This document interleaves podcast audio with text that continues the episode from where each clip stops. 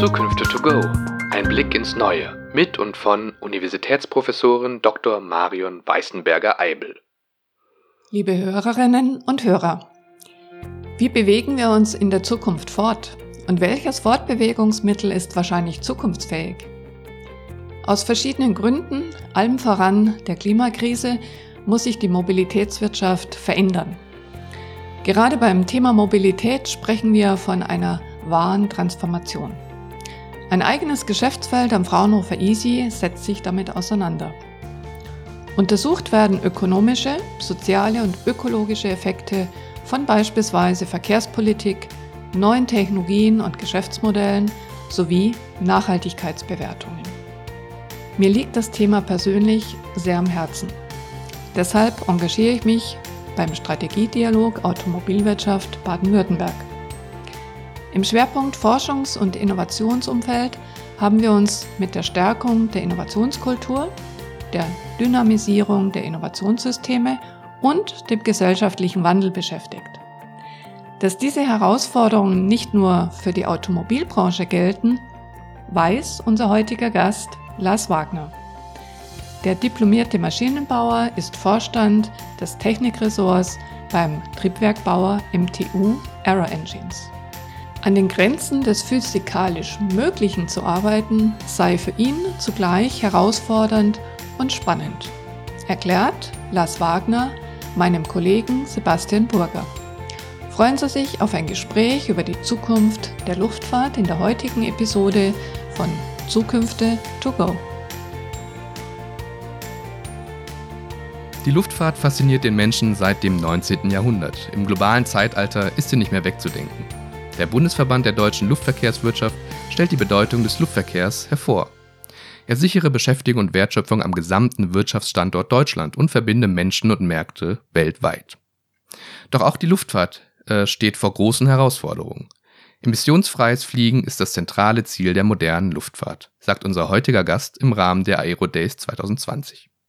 Er betont außerdem, dass Krisen wie die Corona-Pandemie immer unverhoffte Chancen bieten. Über die Zukunft der Luftfahrt, Innovationsfähigkeit im Unternehmen und die großen Herausforderungen unserer Zeit spreche ich heute mit Lars Wagner, Vorstand des Technikressorts bei der MTU Aero Engines AG. Herzlich willkommen und schön, dass Sie da sind. Danke, Herr Burger. Vielen Dank für die Einladung. Ich freue mich nun zu Beginn ähm, auf das Eingangsstatement von Herrn Wagner, in dem er über, das, über den Paradigmenwechsel in der Luftfahrt und die damit verbundenen Herausforderungen sprechen wird. Ja, sehr gerne. Ich freue mich ebenso, mit Ihnen heute über die Herausforderungen der Luftfahrt äh, zu sprechen.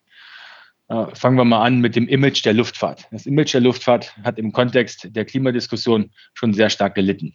Und wir sind in der Branche, meine ich, zu Recht angehalten, Ideen für eine klimaneutrale Luftfahrt umzusetzen. Denn eins ist für mich auch ganz klar, Fliegen ist nicht wegzudenken. Es geht hier nicht nur um Fernreisen und Geschäftsflüge, sondern eben auch um wichtigen Frachtverkehr. Und alle diese Segmente sind langfristig auf Wachstumskurs ausgelegt, trotz eines kurzen Einbruchs durch die Corona-Krise. Deswegen arbeiten wir mit Hochdruck an umweltfreundlichen Konzepten.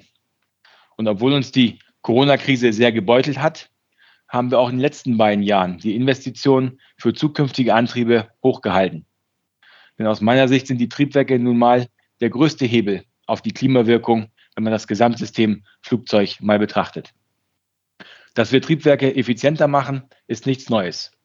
Auch wenn der Klimaaspekt zunehmend in den Vordergrund rückt, waren die Airlines und wir als Hersteller allein schon aufgrund wirtschaftlicher Erwägungen immer an neuen, sparsamen Flugzeugen und Antrieben interessiert. Und den Weg verfolgen wir nun weiter.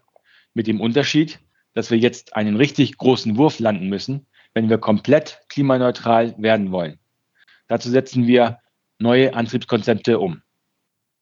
Innovationsmanagement in der Luftfahrt ist deutlich herausfordernder als in anderen Branchen. Wir operieren quasi an der Grenze des physikalisch Machbaren.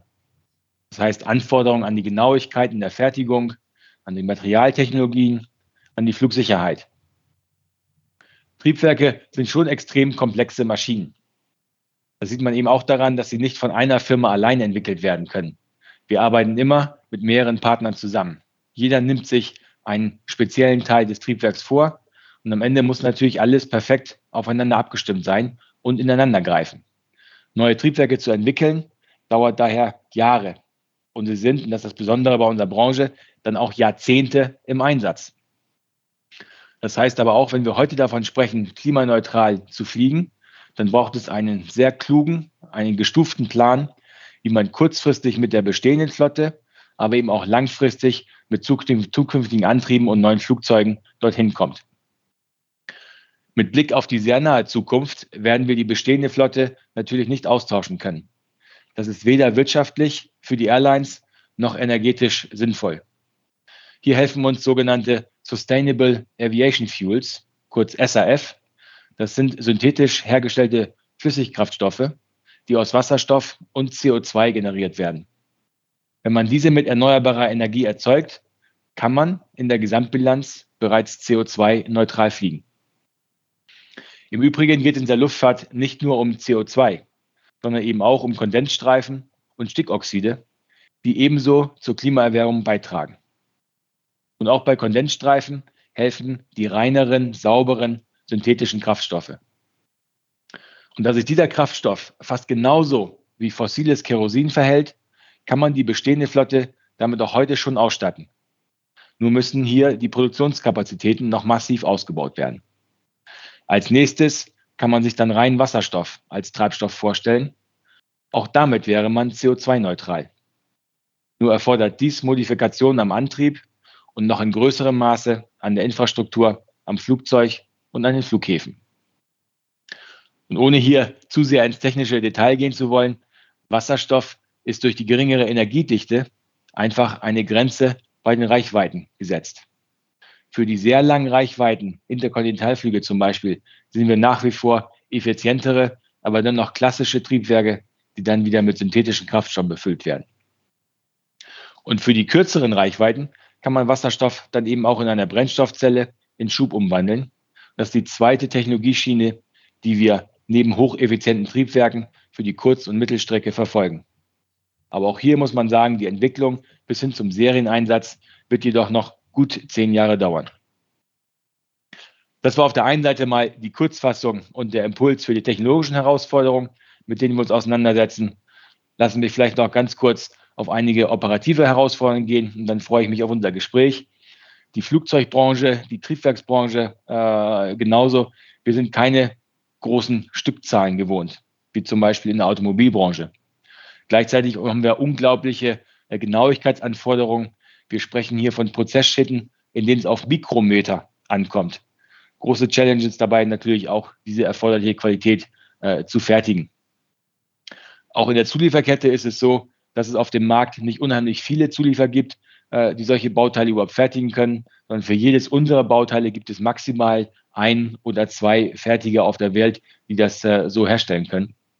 Das heißt, wir sind von einer funktionierenden Supply Chain abhängig. Dazu gibt es in der heutigen Zeit natürlich Themen um Rohmaterialien, um die Preisentwicklung. Das trifft äh, ja generell alle Branchen. Und dann ist bei uns die digitale Transformation natürlich auch omnipräsent. Das spiegelt sich in unseren Geschäftsprozessen wieder, sowohl in der Entwicklung als auch bei der Produktion mit entsprechenden Automatisierungsgraden.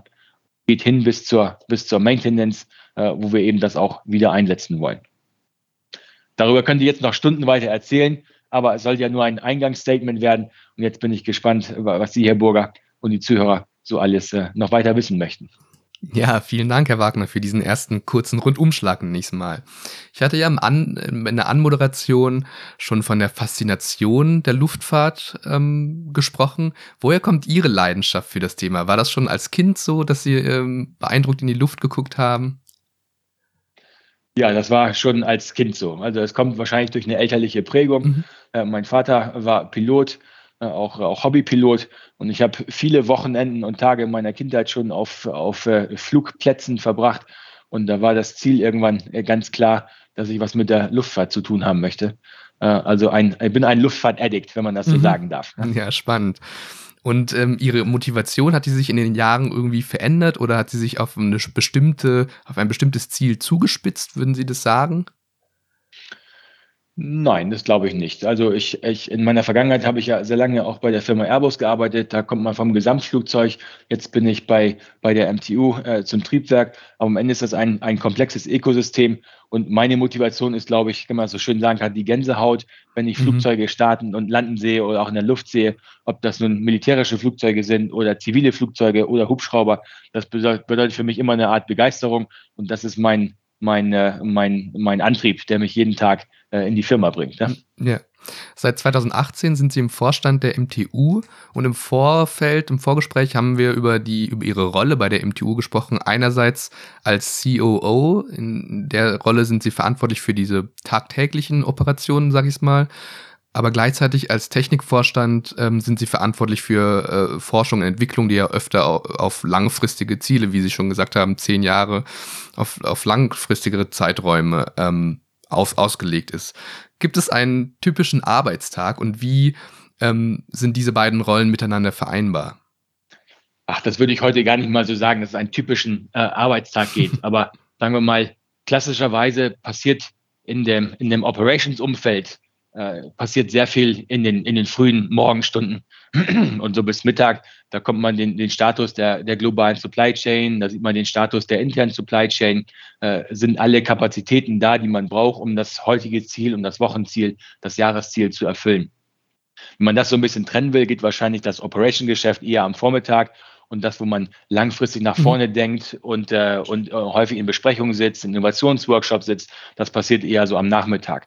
Ne? Aber das ist für mich eine, eine ganz tolle Abwechslung und auch eine Herausforderung. Das eine sind die sogenannten, nennen immer so Day-to-Day-Probleme äh, in der Operations. Das andere ist eher so, wie fliegen wir in 15 oder in 20 Jahren? Was müssen wir heute dafür schon tun, um eben äh, dann erfolgreich am Markt zu sein? Und das macht den Charme dieses Jobs eben auch aus. Ne? Ja, da sind ja wahrscheinlich, kann ich mir vorstellen, auch verschiedene Methoden und Formate notwendig in den, in den, genau. dem, was sie machen. Genau. Das nennt sich ja Shopfloor Management bei uns. Da kommen die, die Daten, werden dann, werden dann zusammengefasst über die ganze äh, Firma eigentlich bis zu einem KPI-Set, der, äh, wo ich dann weiß in Operations, wir können das Tagesziel erreichen.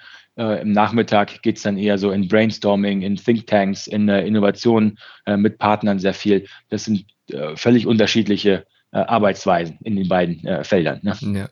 Kommen wir nun zu den Innovationen in der, in der Luftfahrt.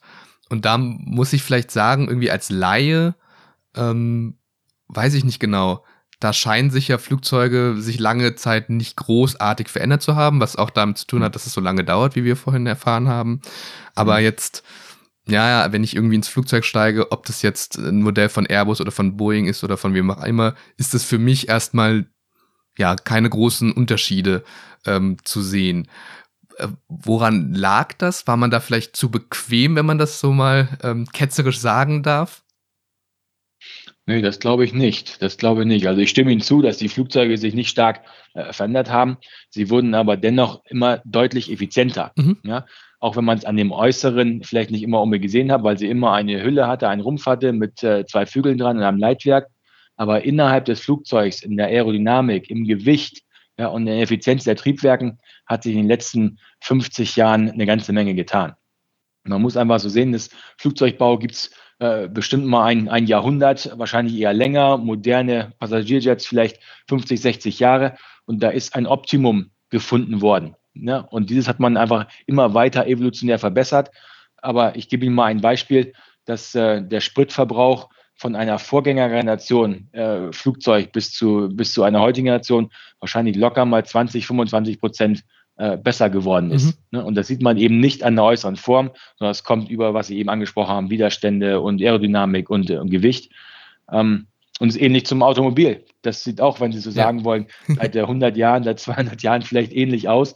Äh, sehr viel passiert natürlich im Inneren und das ist das, wo sich die Airlines ähm, mit, mit präsentieren. Äh, wie sitzt man, welchen Service hat man an, am Flugzeug, aber die äußere Hülle bleibt relativ gleich. Ne? Mhm. Sie haben im, äh, in Ihrem Eingangsstatement von der, von der Besonderheit der Innovation in, im, im, Luftverkehrsbereich besprochen. Das fand ich sehr, sehr beeindruckend, dass Sie gesagt haben, dass Sie immer an der Grenze des physikalisch Machbaren arbeiten. Ähm, ja. Können Sie das vielleicht nochmal in zwei, drei Sätzen erläutern? Ja, das ging mal auf jeden Fall auch für die äh, Triebwerksbranche. Wenn Sie, wir sind äh, wir, wir sind eigentlich ausgelegt, immer höhere Drücke und höhere Temperaturen zu erzeugen, um einfach so einen, einen thermischen äh, äh Wirkungsgrad immer zu verbessern. Und da kommen sie an, äh, an Grenzen, sagen wir mal, A, von der, von der Fertigbarkeit. Ja, die Aerodynamik muss immer besser werden, wird auch durch Computerdesign immer besser. Und wir sind eben unterwegs, auf Mikrometer genau zu fertigen. Mhm. Ja, das ist eine enorme Herausforderung für die, für die Produktionsanlagen. Und da ist es eben wiederum gut, dass in, in der MTU äh, die Fertigung und die Entwicklung an einem gemeinsamen Tisch sitzt, um genau das herauszuarbeiten, wie ist das machbar. Aber dann gehen wir weiter in, äh, im Sinne Materialfestigkeit. Wir gehen über 1000 Kelvin, weit über 1000 Kelvin heraus. Da haben Sie nicht mehr viele Materialien, die die Anforderungen der Luftfahrt bedienen können. Sicher, fest, möglichst leicht ja. und trotzdem temperaturbeständig. Das sind mal zwei große Herausforderungen. Drücke sowieso auch immer, wird immer, wird immer mehr Druck in das Triebwerk äh, kommen. Und das Ganze muss dabei halt immer leichter werden. Und so äh, habe ich das damit umschrieben, dass die physikalische Grenze von Materialeigenschaften nach und nach ausgereizt wird. Ja. Und entweder sie müssen komplett neues Material erfinden oder sie müssen andere Tricks und Kniffe finden, um das, äh, um das äh, fertigen zu können und betreiben zu können. Mhm. Ich habe mir auch so drei Stichworte notiert, ähm, die quasi Innovationen in der Luftver im Luftfahrt zusammenfassen, irgendwie so Genauigkeit, Sicherheit und Qualität. Und das ist ja vielleicht auch, da unterscheidet sich die Branche vielleicht auch zu anderen Branchen. Mhm. Ja, und ich würde sogar noch eins, äh, eins äh, dazu nehmen äh, Langlebigkeit. Mhm. Ja, okay. Also ich hatte ja. Ihnen gesagt, 30 Jahre ist so ein Lebenszyklus eines, eines Triebwerks. Das sehen Sie bei kaum einem anderen Produkt äh, in der modernen Welt, dass eben das so langlebig ist. Äh, und das, das fordert dann wahrscheinlich genau die drei Attribute ab. Und ich glaube, auch damit sind wir, sind wir, haben wir ein Alleinstellungsmerkmal in der, in der globalen Welt, äh, was das Thema äh, Sicherheit, Genauigkeit und Qualität angeht. Ne?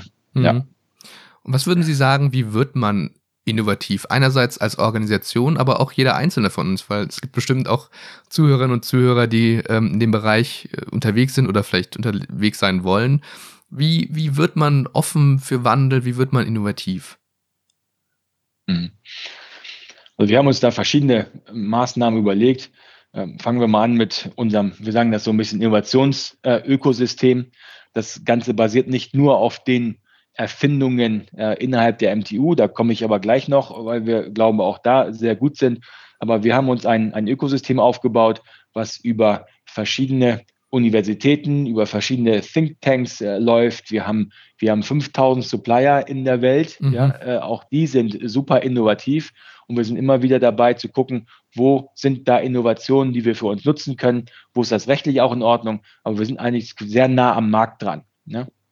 Ähm, wir sind an vielen Universitäten unterwegs, machen Workshops mit, mit Studenten, äh, aber auch sogenannte äh, äh, Lessons Learned Workshops oder, oder Benchmark Workshops mit anderen Unternehmen, die vielleicht gar nichts mit der Luftfahrtindustrie zu tun haben, mhm. aber die vielleicht auch einen modernen Maschinenpark haben. In allen möglichen Aspekten versuchen wir, das Rad nicht immer nur neu zu erfinden, sondern auch zu gucken, äh, wie machen es andere und was können wir davon lernen. Ne? Und dieses Ökosystem funktioniert sehr gut ähm, sodass wir auch mehrmals im Jahr eben dieses Ökosystem zur MTU bringen und äh, äh, sehr kollaborativ zusammenarbeiten. Ja. Ich glaube, das ist ein äh, wesentliches Element, wie man innovationsfähig wird, wie man nicht nur selber versucht, äh, immer der Beste zu sein, sondern viele äh, unterschiedliche Blickwinkel äh, zusammenbringt. Ne?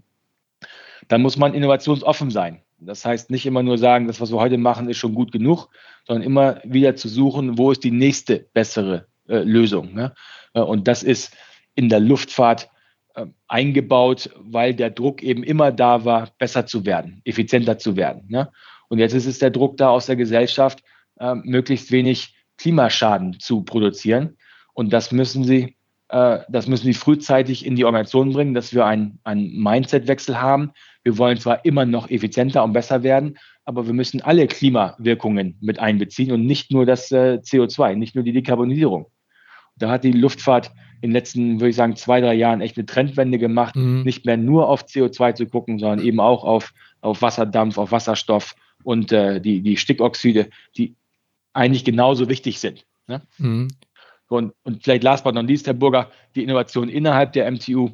Äh, auch da geben wir unseren Ingenieuren genug Freiraum, um nicht nur im Tagesgeschäft abzuarbeiten, sondern auch mal out of the box zu gehen, auch noch mal Innovationsworkshops zu gehen und dann zu sagen, was sind die Lösungen an deinem Bauteil, an deinem Modul oder am gesamten Triebwerk oder in der Fertigung, äh, die uns weiter nach vorne bringen. Mhm. Ja, also wenn ich das schon so durchgehört habe, verfolgen Sie ja wahrscheinlich auch so einen Open Innovation Ansatz.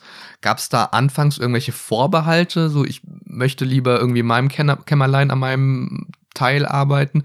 Oder waren die sowohl die Mitarbeitenden als auch ihre Kooperationspartner von Anfang an offen? Nee, das war nicht, nicht offen in der Vergangenheit. ja, da war genau. schon Not Invented Here-Syndrom, genau. gibt es auch bei der MTU, gibt es auch in der Luftfahrt. Ähm, aber ich glaube nicht mehr, bin sehr davon überzeugt, dass das nicht der erfolgreiche Weg in die Zukunft ist. Ja? Wir müssen die Kräfte bündeln, wir müssen verschiedene Branchen, verschiedene Sichtwinkel aufeinander bringen, weil die Fragen dieser Zeit nun mal anders sind als die Fragen noch vor 10 oder 20 Jahren. Und in der Gruppe äh, äh, denkt man meist besser, als wenn man äh, alleine äh, vorwärts läuft. Ne? Mhm. Zu dem System Luftfahrt gehören aber nicht nur Zulieferer und Flugzeugbauer, sondern auch Fluglinien, Flughäfen ähm, und, und ganz viele zahlreiche Akteure und Gruppen. Ähm, was muss sich in diesem Gesamtsystem Luftfahrt oder Luftverkehr verändern, um zukunftsfähig zu bleiben? Ja, vieles basiert auf dem, was ich, was ich eben gesagt habe. Aber ich, ich glaube, ähm, Zukunftsfähigkeit, ich will das mal mit, einem, mit einer äh, These verbinden. Zukunftsfähigkeit für die Luftfahrt heißt auf jeden Fall, wir müssen klimaneutral fliegen. Mhm. Dann hat die, hat die Luftfahrt eine Zukunft und das äh, wird sich in einer Branche nur bearbeiten lassen, wenn man weggeht, äh, wie eben gesagt, einfach von den, von den Emissionen aus dem Triebwerk, sondern müssen das gesamte System betrachten. Und das fängt nun mal an wann der Passagier ins Flugzeug geht, wie lange es dann auf dem Flughafen äh, taxien muss, ja, und wie schnell und direkt es zum nächsten Flughafen kommt. Also man muss die ganze Kette von, von Anfang bis Ende betrachten und nicht mehr nur singulär die äh, Emissionen aus dem Triebwerk. Da gibt es Möglichkeiten, mal ganz, äh, ganz spacig, äh, dass auch Flugzeuge über den Atlantik fliegen wie Vögel in der Luft, weil die haben sich aus der, Notier, aus der Natur optimiert, den geringsten Widerstand zu erzeugen durch so eine V-Formation. Und das versuchen wir unter anderem auch in der Luftfahrtbranche zu kopieren und dann mehrere Flugzeuge zeitgleich über den Landing zu bringen und damit weniger Widerstand und damit weniger Energie und damit weniger Emissionen zu, äh, zu erzeugen. Ne? Da gibt es eine ganze Menge weiterer äh, Ideen, aber will eigentlich sagen, dass die, die Branche muss sich zusammentun, Flughäfen, Flugkontrolleure, äh, also die Fluglotsen, aber eben auch die Airlines und die, die Flugzeughersteller, um das Gesamtsystem äh, zu verbessern. Mhm. Ähm, jetzt gehen wir doch nochmal vielleicht in das Technische. In welchen disruptiven Innovationen wird derzeit gedacht? Also Sie haben ja erzählt, dass es ähm, ganz viel um Effizienzzugewinne ging. Aber ähm, der nächste Schritt wären jetzt so Dinge wie, ich habe in der, in, der, in der Recherche vorher Dinge wie Gasturbine, Wasserstoff, Elektrifizierung mir notiert. Was gibt's dafür für Ansätze, die gerade, wo Sie gerade die Fühler ausgestreckt haben? Ja, ich glaube, die, die größte Disruption wird im Flugverkehr sicherlich das elektrische Fliegen sein. Ja, äh, bisher haben wir elektrisches Fliegen nur für Modellflugzeuge gehabt äh, und jetzt entstehen gerade auf allen Größenordnungen äh, eines Flugzeugs und da rede ich von einem Sitzer, zwei Sitzer bis wahrscheinlich mal hoch zu einem Hundertsitzer. Ja, äh, äh, kristallieren sich verschiedene Möglichkeiten raus, wie man ein Flugzeug elektrisch in die Luft äh, bekommt. Und elektrisch heißt für mich angetrieben von einem Elektromotor. Ja, da gibt es verschiedene Energiequellen dahinter, aber das wird sich durchsetzen, da bin ich sehr, sehr sicher. Äh, und deswegen ist das die größte Disruption auf dem, äh, auf dem äh, Flugzeug- und Triebwerksmarkt. Und wir haben das ja, ich habe das so ein bisschen versucht herauszuarbeiten in meinem, in meinem Impuls. Wir versuchen zwei Schienen zu betreuen. Das eine ist eben das elektrische Fliegen, wo wir sehr stark auf die Brennstoffzelle setzen als Energieerzeuger. Und die zweite Schiene ist, wie kann man eigentlich eine Gasturbine, die schon über 80 Jahre äh, evolutionär entwickelt mhm. worden, wo ich gesagt habe, wir sind an der Grenze des Machbaren. Wie kann man die noch disruptiv äh, weiterentwickeln, um einfach nochmal 20, 25, 30 Prozent besser zu werden? Ne? Ja. Und da sind wir auch unterwegs. Da gibt es verschiedene disruptive Möglichkeiten, wie man zum Beispiel äh, Wasserdampf in eine Brennkammer einführt, um das zu mischen mit dem Kerosin. Ja, und das ist eine, eine bessere Verbrennung und Wasserdampf ist ja zu verbrennen und von daher äh, mischt man eben ein sehr emissionsfreies Gas mit einem bisher äh, äh, Kohlenwasserstoff und kriegt damit sicherlich nochmal äh, 15, 20 Prozent Verbesserung hin. Das ist disruptiv. Ja. Das gibt es schon an, an Gasturbinen, die auf dem Boden stehen und Energie erzeugen, aber das in die Luft zu kriegen, äh, ist nochmal ein ganz anderes Thema und da sind wir unterwegs, das zu erforschen. Mhm.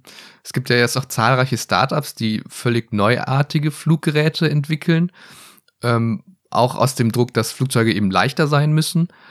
Und ich habe das jetzt so wahrgenommen, dass diese Fluggeräte häufig in Anführungsstrichen anders aussehen, also nicht so, wie man es eben kennt. Jetzt meine Frage, gibt's oder äh, wächst die Notwendigkeit auch in Richtung Design, Design Thinking mitzudenken, also Gespräche mit Designerinnen, Designer zu führen, um eben da noch anders denken zu können, andere Impulse zu bekommen?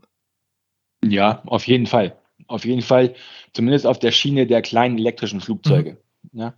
Ähm, Sie haben eben die Startups angesprochen. Das sind ja bisher meist Startups, die sich so im 2, 4, 6 äh, Passagierbereich ja. aufhalten. Ne?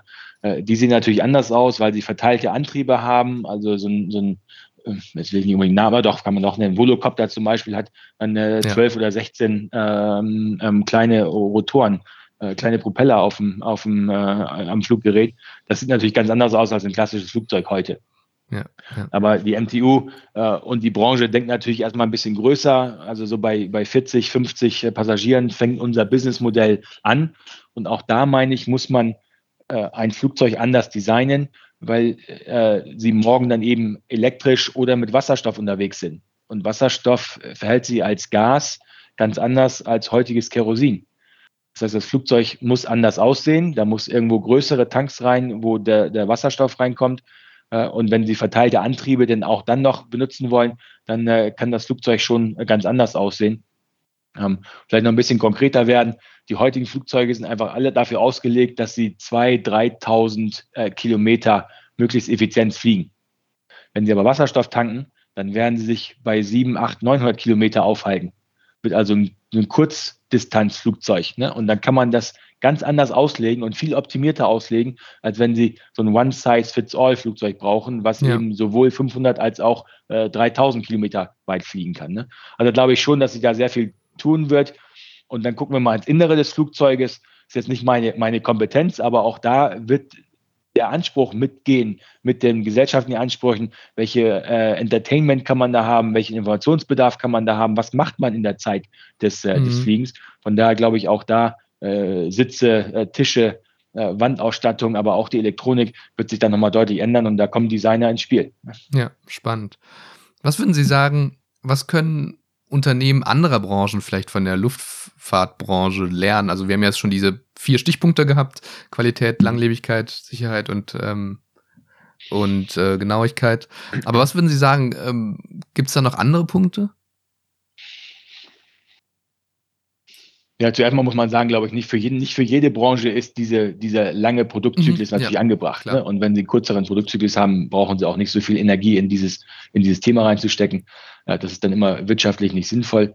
Aber ich würde einfach mal sagen, der, der Drang, 15, 20 Jahre nach vorne zu gucken. Ja. Mhm. Ich glaube, der würde vielen Unternehmen und vielen anderen Branchen auch gut tun, wenn man nicht nur nach übermorgen guckt, also wirklich in diesem äh, Ende des Jahres oder, oder nächsten Monat, sondern wenn man einfach mal denkt, wie ändert sich eigentlich mein Geschäftsmodell, meine Anwendung in 10, 15 Jahren? Ja. Think big, think forward. Äh, ich glaube, das kann man von uns lernen. Das machen wir klassischerweise durch den langen Produktzyklus eben schon seit, seit ewig. Ne? Ja. Das ist auch ein großes Thema bei uns als, ähm, als Zukunftsforschung, ähm, dass wir eben versuchen, Unternehmen davon zu überzeugen, dass eben Zukunftsforschung nichts Esoterisches ist in dem Sinne, ja. sondern ernstzunehmende ähm, Wissenschaft. Also man kann da die Szenariotechnik oder strategische Vorausschau, dass man da einfach Bewusstsein schafft, dass man eben na, nicht nur nach übermorgen, sondern nach in 15 Jahren ja. gucken sollte. Und nichts ist mehr so ein bisschen Gott gegeben. Ja, also wir müssen die Megatrends anschauen dieser Welt. Und was heißt das für mein, für mein Geschäftsmodell? Was heißt das für meinen Kunden? Ja, äh, bei vielen Sachen gibt es eben auch äh, Substitutionen. Bin ich davon äh, äh, beeinflusst oder nicht? Was heißt die Digitalisierung für mein Geschäftsmodell? Das können Sie nur machen, wenn Sie wirklich langfristig nach vorne gucken. Und da sind wir einfach prädestiniert und da sind wir gut drin, glaube ich. Gibt es auch andersrum äh, Dinge, die die Luftfahrtbranche von, von anderen Branchen lernen kann? Ja, da würde ich das Spiel wahrscheinlich umdrehen. Ist so ein bisschen Geschwindigkeit. Ne? Mhm. Äh, Geschwindigkeit in der Entscheidungsfindung ähm, da sind wir, sind wir nicht gut. Das dauert schon zu lange, eben wahrscheinlich aufgrund der DNA, dass wir so lange nach vorne gucken. Aber wenn ich heute mit, mit jungen äh, Startups spreche, dann, äh, dann ändern die schon mal ihr gesamtes Geschäftsmodell innerhalb von einer Woche, mhm. weil sie verstanden haben, äh, ich muss mich am Markt orientieren, ich muss mich am Kunden orientieren. Sowas passiert bei uns nicht. Ich würde ganz manchmal gerne ein bisschen mehr ähm, äh, unternehmerischen Mut und Geschwindigkeit in, in so große Konzerne reinbringen. Äh, ja, ist eine Aufgabe, die man sich lange verschreiben kann, aber das sind so Sachen, wo ich, wo ich gerne mal nach draußen gucke. Ja, spannend. Ja. Wie, wie geht man mit Software um? Wie geht man mit Digitalisierung um? Das geht eher langsam, würde ich sagen, bei, bei größeren Konzernen. MTU nehme ich da nicht aus. Aber ich glaube, da passiert so viel auf dem Markt um uns herum und jeden Tag gibt es ja Neuerungen. Wie kann man da am Puls der Zeit bleiben? Ja, ne? ja das ist eine große Herausforderung. Mhm. Apropos Herausforderungen, wir hatten ja schon äh, über die Klimakrise gesprochen, aber die Welt steht noch vor anderen Herausforderungen wie dem demokratischen, äh, demografischen Wandel, Ernährungssicherheit und, und vieles mehr. Die SDGs fassen das ganz gut zusammen. Mhm. Jetzt aus Ihrer unternehmerischen Sicht, glauben Sie oder sind Sie zuversichtlich, dass unsere gesellschaftlichen Teilsysteme derzeit in der Lage sind, diese Herausforderungen gemeinsam vielleicht auch zu bewältigen? Ich bin da, ja, das glaube ich schon. Ich bin da Optimist. Gestern habe ich irgendwo einen Beitrag gelesen, ein Possibilist. Mhm. Ja? Man muss halt so ein bisschen sehen, was ist möglich äh, in den Rahmenbedingungen dieser Welt. Aber mein, meine, mein, mein bestes Beispiel, was ich gerne anführe, ist die Suche nach dem, nach dem Corona-Impfstoff. Ja. Ne? Äh, da hat sich die ganze Welt zusammengetan. Da gab es eine ganze Menge Finanzströme auch von den, von den reicheren Ländern, äh, um eben eine Lösung für die Welt zu finden. Und ich glaube, das widerspiegelt ja, das spricht ja meinem, meinem kollaborativen Ansatz, wenn sich verschiedene Gesellschaften und Systeme zusammentun, um auf mal ein Hauptproblem der aktuellen Zeit zu fokussieren, dann glaube ich, kann da enorm was passieren. wenn man das dann auch noch schafft zu finanzieren, dann äh, steht dem eigentlich dem, der, der menschlichen Innovation äh, dem nichts entgegen. Das würde ich gerne mehr sehen in der Welt, dass man sagt, wir haben, weiß nicht, zwei, drei, vier, fünf Megaprobleme auf dieser ja. Welt. Ja, und ein paar haben sie eben äh, angesprochen und die muss man jetzt versuchen zu knacken. Und dann wird das ganze System einfach einheitlicher und, und wohlwollender. Ich glaube schon, dass da eine, eine, große Möglichkeit ist. Tendenzen zeigen im Moment in die eine Richtung, dass man sich eher isoliert und ja. seine eigenen Probleme bedient. Aber ich glaube, das ist die, die Herausforderung der, der Gesellschaft, der, der globalen Gesellschaft, sich da wieder näher aneinander äh, anzu, anzunähern. Ne? Mhm. Und was glauben Sie, was, welche Art von Führung und Organisation brauchen wir hierfür? Ja, Führung, das ist meistens so äh, ein System, äh, orientiert sich an dem Gedankenmodell der Führungskraft, der obersten Führungskraft. Ja. Ne? Das heißt, wir brauchen nicht nur ein Unternehmen, sondern wir brauchen auch in, in äh, Demokratien, in der, in der Staatsführung brauchen wir Leute, die eben dieses Gefühl haben, zusammen schaffen wir mehr. Ja? Und sich nicht wieder nationalistisch zurückzuziehen, äh, andere Ideen zuzulassen, Brainstorming, Innovationsatmosphäre zu schaffen äh, und nicht vorher mit einem vorgenommen eingestellten Mindset in eine, in eine Lösung zu gehen. Äh, ich glaube, das sind die Herausforderungen dieser, dieser Zeit, wie man, wie man das meiste aus einer Organisation herausholt. Ja. Ja, und das gilt für eine Firma genauso wie für ein Land. Ja, ja absolut. Sie haben im, in einem anderen Gespräch über die Quote für synthetische Kraftstoffe gesprochen.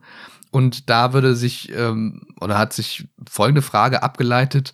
Und zwar, wie können Wirtschaft, Wissenschaft, Politik und Gesellschaft noch besser zusammenarbeiten, um eben diese übergeordneten Ziele, wie Sie ähm, vorhin gesagt haben, besser zu, zu lösen? Und vielleicht das allgemein und dann vielleicht auch kurz über diese, äh, äh über diese Quote im Besonderen. Ja. Ja, ich glaube, es braucht es braucht eben äh, Begegnungsstätten, wo äh, diese vier Player zusammenkommen. Äh, ne? Und wir treffen uns immer mal wieder in der Branche, aber auch, auch in verschiedenen Verbänden. Aber es gibt eigentlich nichts wie eine, sowas wie eine gemeinsame Roadmap, ja, ja. Äh, wo man wieder priorisiert. Ich bin Fan davon zu priorisieren. Sie können nicht alle Probleme gleichzeitig angehen. Und man kann auch mit einer Schrotflinte kann man äh, eben auch nicht äh, einzelne Probleme lösen, sondern man muss das irgendwie gezielt angehen und priorisieren. Und da würde ich mir wünschen, dass solche, solche Foren zur Verfügung gestellt werden, mhm. wo man sagt, das ist unser Problem Nummer eins, Nummer zwei und wie können wir das jetzt in dem äh, Konsortium von äh, Wissenschaft und Wirtschaft und Politik und Gesellschaft, wie kann man das angehen? Und dann könnte man eben auch solche Sachen wie Pilotfabriken für SAFs ja, oder Forschungsfabriken, wie auch immer wir das nennen wollen, äh, für diese synthetischen Kraftstoffe in Deutschland etablieren. Ja. Um das mal zu, wir nennen das in unserer Sprache industrialisieren, um das einfach mal praktisch nachzuweisen, dass das funktioniert. Ob solche Fabriken in Deutschland dann äh, äh, wachsen, das glaube ich eher nicht, weil einfach der Strom in Europa, in Deutschland zu teuer ist, um diese Kraftstoffe herzustellen. Aber es wird ein Exportschlager. Ja, die deutsche Anlagenindustrie kann sowas in Ländern aufbauen, die nun mal grundsätzlich mehr äh, Energie durch Sonne oder Wind ja. zur Verfügung haben. So, das ist wieder ein Win-Win. Ja? Ähm, und dann kommen wir auf die, den zweiten Teil der Frage. Wir haben heute Quoten, glaube ich, die irgendwo im 1 bis 2 Prozent Bereich liegen im Jahr 2030, 2035. Das, äh, das kann jeder sofort sagen, dass das ja nichts ist. Mhm. Damit gibt es keinen Impuls in die Industrie, äh, äh, die, das Angebot zu erhöhen.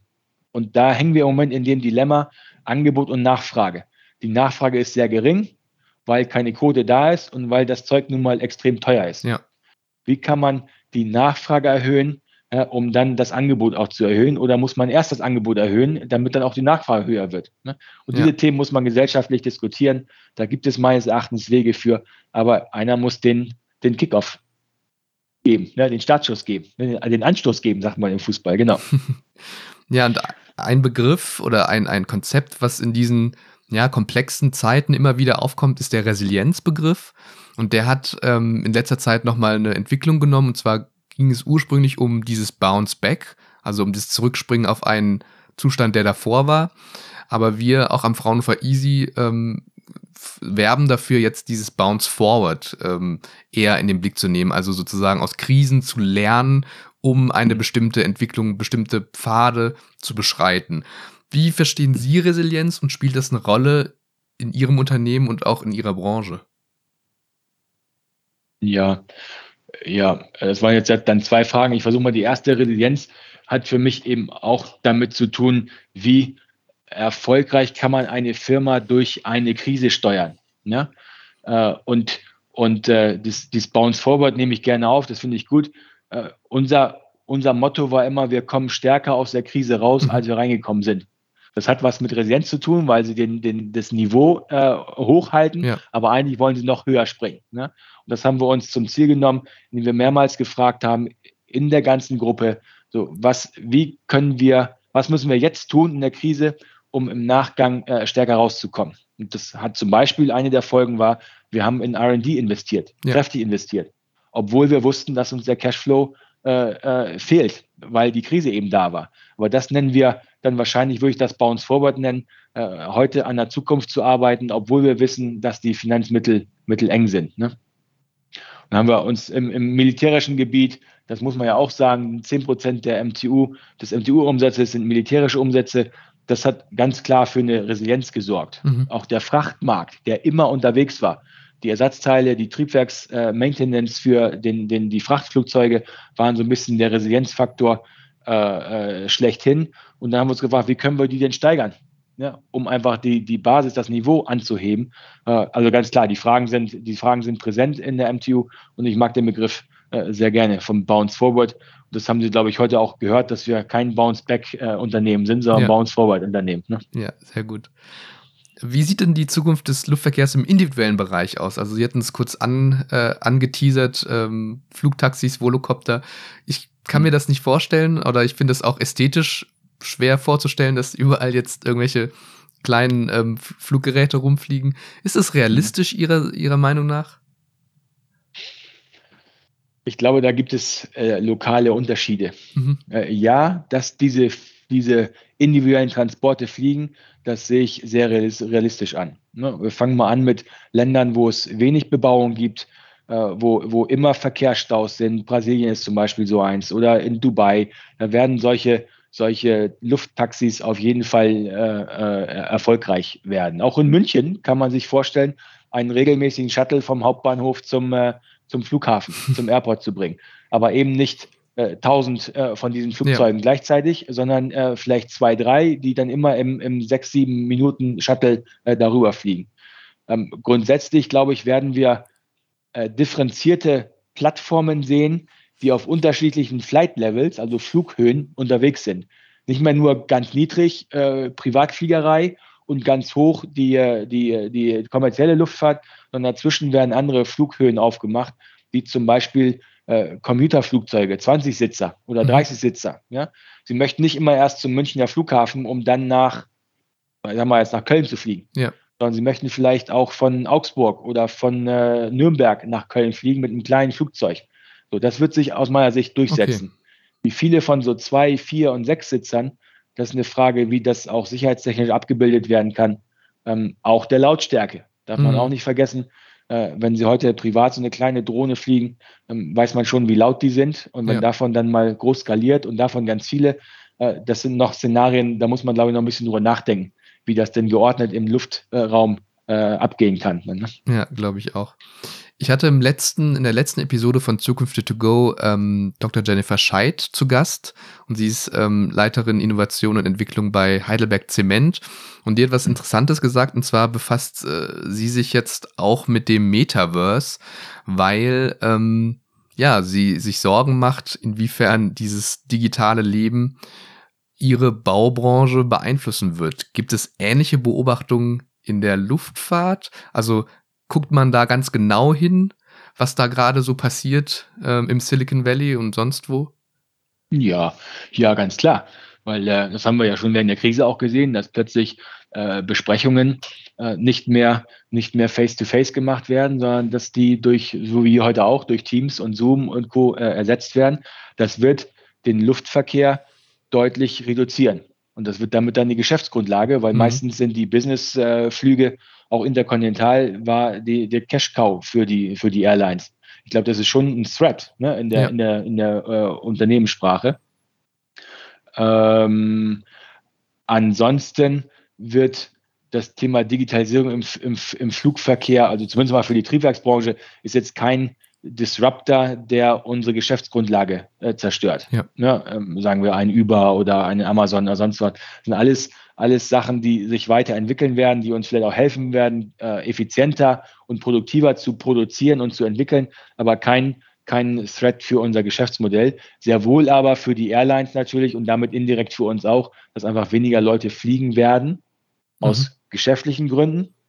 Und dagegen würde ich dann halten, es gibt immer noch 40, 50 Prozent der Bevölkerung, die noch nie im Flugzeug saßen. Ja. Ich glaube also, will sagen, dass der Privatverkehr, sagen wir mal der touristische Verkehr, wird weiter zunehmen.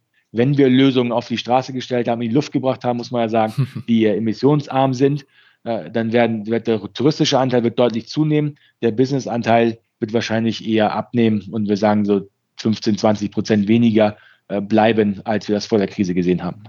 Ja, spannend. Wir haben schon ein bisschen über die Zukunft gesprochen, aber vielleicht ganz allgemein, wie wollen Sie und Ihr Unternehmen zu einer wünschenswerten Zukunft beitragen? Was würden Sie da sagen? Ja, zwei Punkte. Jetzt bin ich ja Technologe und Ingenieur. Also das eine ist sicherlich wünschenswert, dass wir die Erderwärmung anhalten und dass alle großen Unternehmen quasi eigentlich die Weltgemeinschaft sich darauf fokussiert, dieses Problem in den Griff zu kriegen. Und dann ist es eine wünschenswerte Zukunft für meine Kinder und für die äh, Generation, die danach folgt. Und eine, zweite, einen zweiten äh, Winkel würde ich aufmachen.